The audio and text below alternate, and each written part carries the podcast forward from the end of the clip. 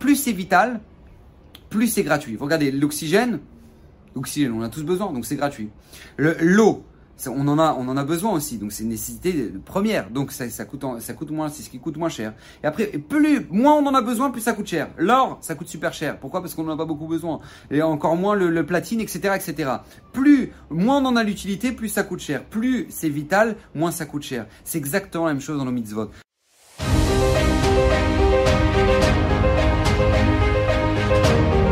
Alors, Bezrat Hashem, Shimshon de cette semaine est dédié pour le Khatan et la Kala, Moshe et Esther. Que Kadosh Baruch les aide à construire une baït Neeman Israël, Bigdusha, Tahara, dans le shalom, dans la paix, dans la bracha, dans la réussite, dans le bonheur. Amen, ve Amen.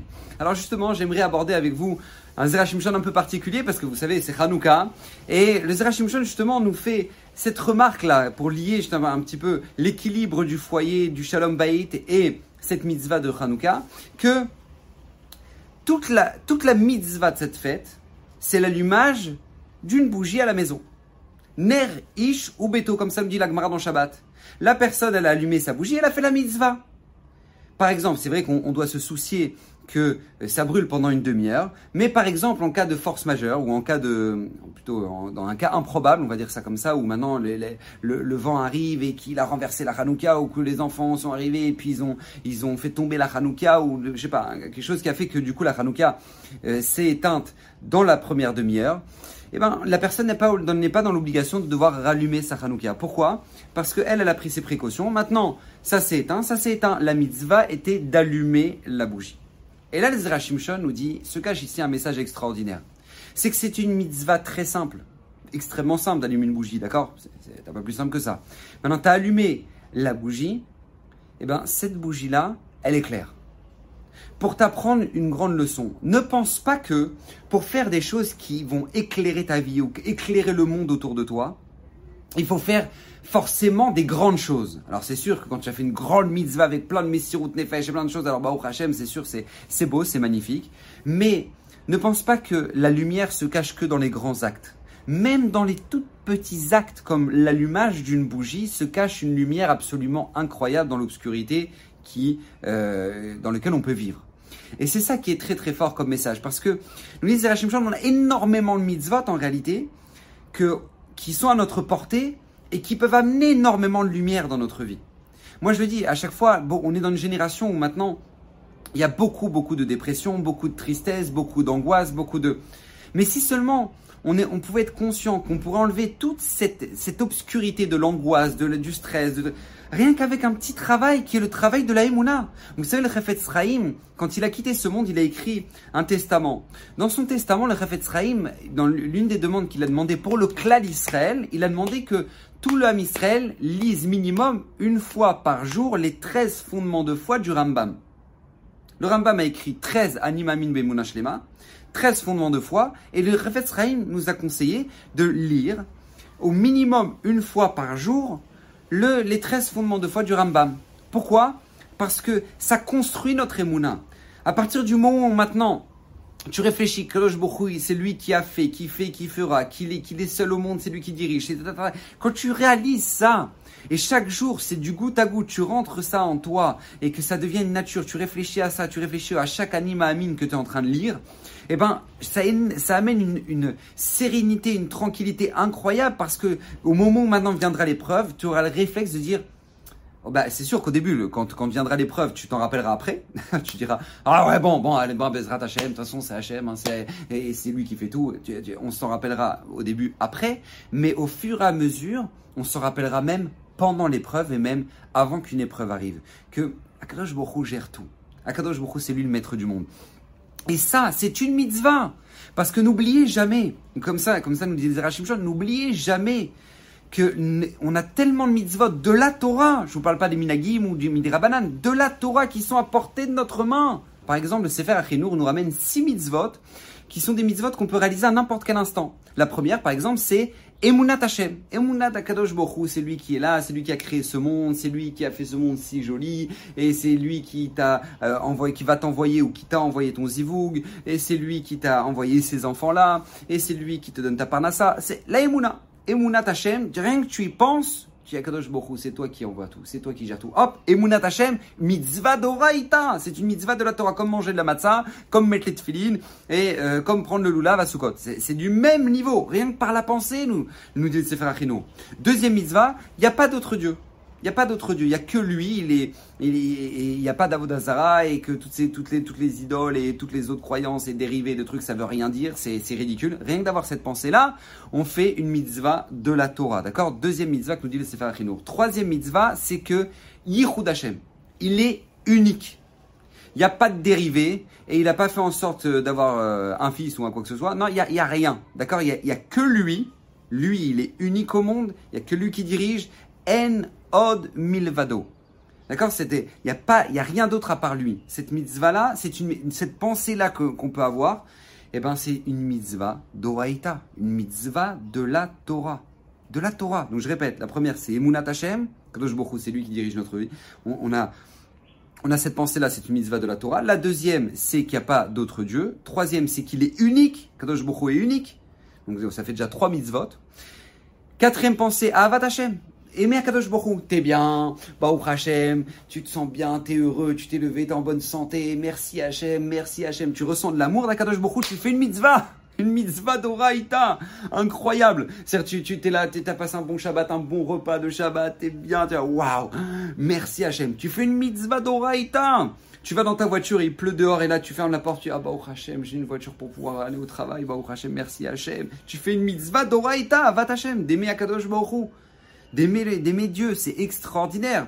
Maintenant, euh, ça c'est la quatrième mitzvah. Cinquième mitzvah, craindre Akadosh Baruch la crainte d'Hachem, que eh ben, on va devoir rendre des comptes et que il n'y a pas, il a pas d'action qui passe inaperçue et dire oh non ni vu ni connu non non ça n'existe pas Kadosh Baruch il voit tout il sait tout et qu'après 120 ans il y aura le film de notre vie avec euh, les sous-titres les pensées qu'on a pu avoir et qu'on va devoir rendre des comptes din vecheshbon, comme ça me dit la, Mishnah en Pirkavot, on va devoir rendre des comptes et des sur, sur chacune de nos, de nos actions. Et euh, voilà, bien évidemment, ça amène la crainte d'Akadosh Borou. C'est lui qui dirige, c'est lui le patron. En, deux secondes, il peut, il peut faire partir une personne et, et en deux secondes, il peut, il peut guérir. Donc ça, ça amène, ça, ça amène la crainte, d'accord? Cette crainte-là, cette prise de conscience-là, c'est une mitzvah d'Oraïta. C'est une mitzvah de la Torah.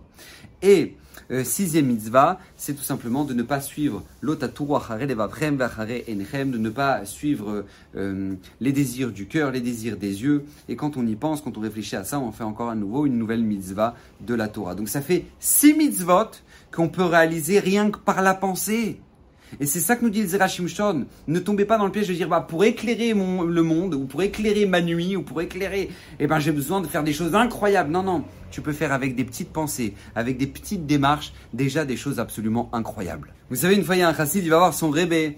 Et il lui dit, Rav, je m'en sors pas au niveau de la parnassa, je galère, c'est compliqué, alors le, rébé lui dit, qu'est-ce que tu fais? Il dit, bah, j'essaie de vendre des choses, de, de, la marchandise, mais ça marche pas bien, et je me demande si je dois pas partir à l'étranger pour essayer de vendre la marchandise d'ici là-bas et peut-être ça marchera mieux. Alors le Rav lui dit oui, bah, oui peut-être, effectivement, peut-être ça peut marcher. Alors le, alors le Rassid dit Rav, vous me donnez votre bracha, il dit Bezrat Hashem, que tu puisses réussir et que tout se passe pour le mieux. Donc avant de préparer son, son voyage, il dit à sa femme voilà ma chérie, je vais partir pendant un mois, je vais aller euh, vendre la marchandise à l'étranger. Et, euh, et, je te laisse un petit peu d'argent pour que tu puisses te débrouiller pendant ce temps-là. Et je reviens, Hashem, et que euh, je puisse avoir la bracha. Amen, amen.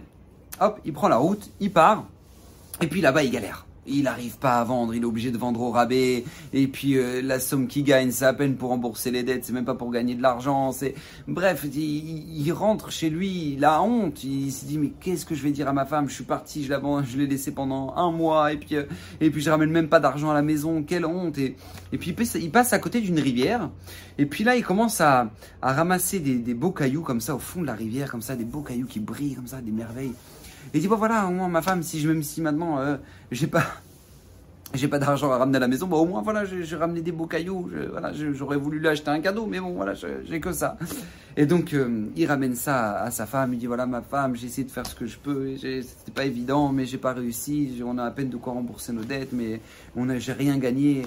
Et voilà, Hachem Yazor, et voilà, mais je, voulais t'acheter un cadeau, mais comme j'ai pas pu, alors j'ai, voilà, j'étais au moins regarde ramener ces pierres, je les trouvais très jolies. La femme regarde les pierres, elle dit waouh c'est vrai, elles sont jolies ces pierres tu sais quoi, regarde, viens, on va les proposer au bijoutier du village. Viens, on va, on va le voir. On va lui proposer ces pierres-là. On lui demande si jamais maintenant ça vaut un rouble. Eh ben tant mieux, mais ça vaut un rouble, on a de quoi acheter du pain pour la semaine, on va au rachet. Qu'est-ce que ça nous coûte? Ouais, t'as raison. Donc euh, qu'est-ce qui se passe? Il prend, le, il prend ces pierres-là, il les amène là-bas.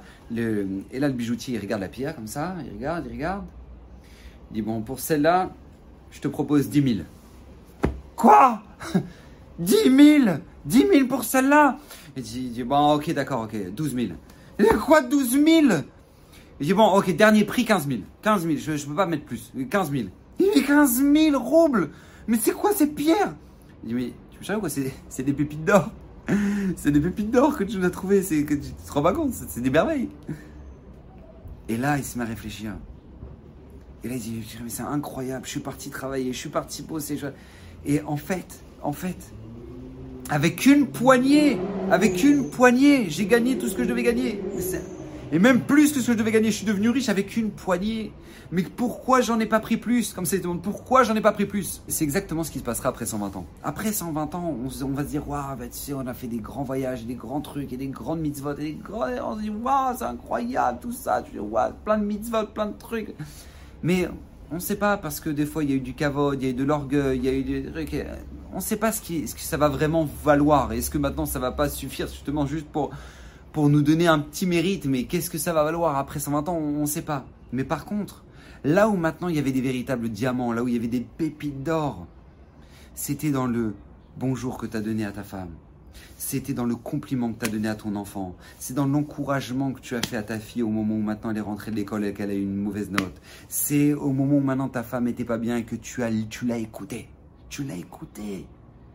Nous dit le Refetz dans Shmirat Alashon, écoutez, un juif qui a du tsar, c'est une mitzvah d'oraïta, c'est une mitzvah de la Torah. T'as rien fait, ça t'a même pas coûté le prix de, parler, mais juste d'écouter.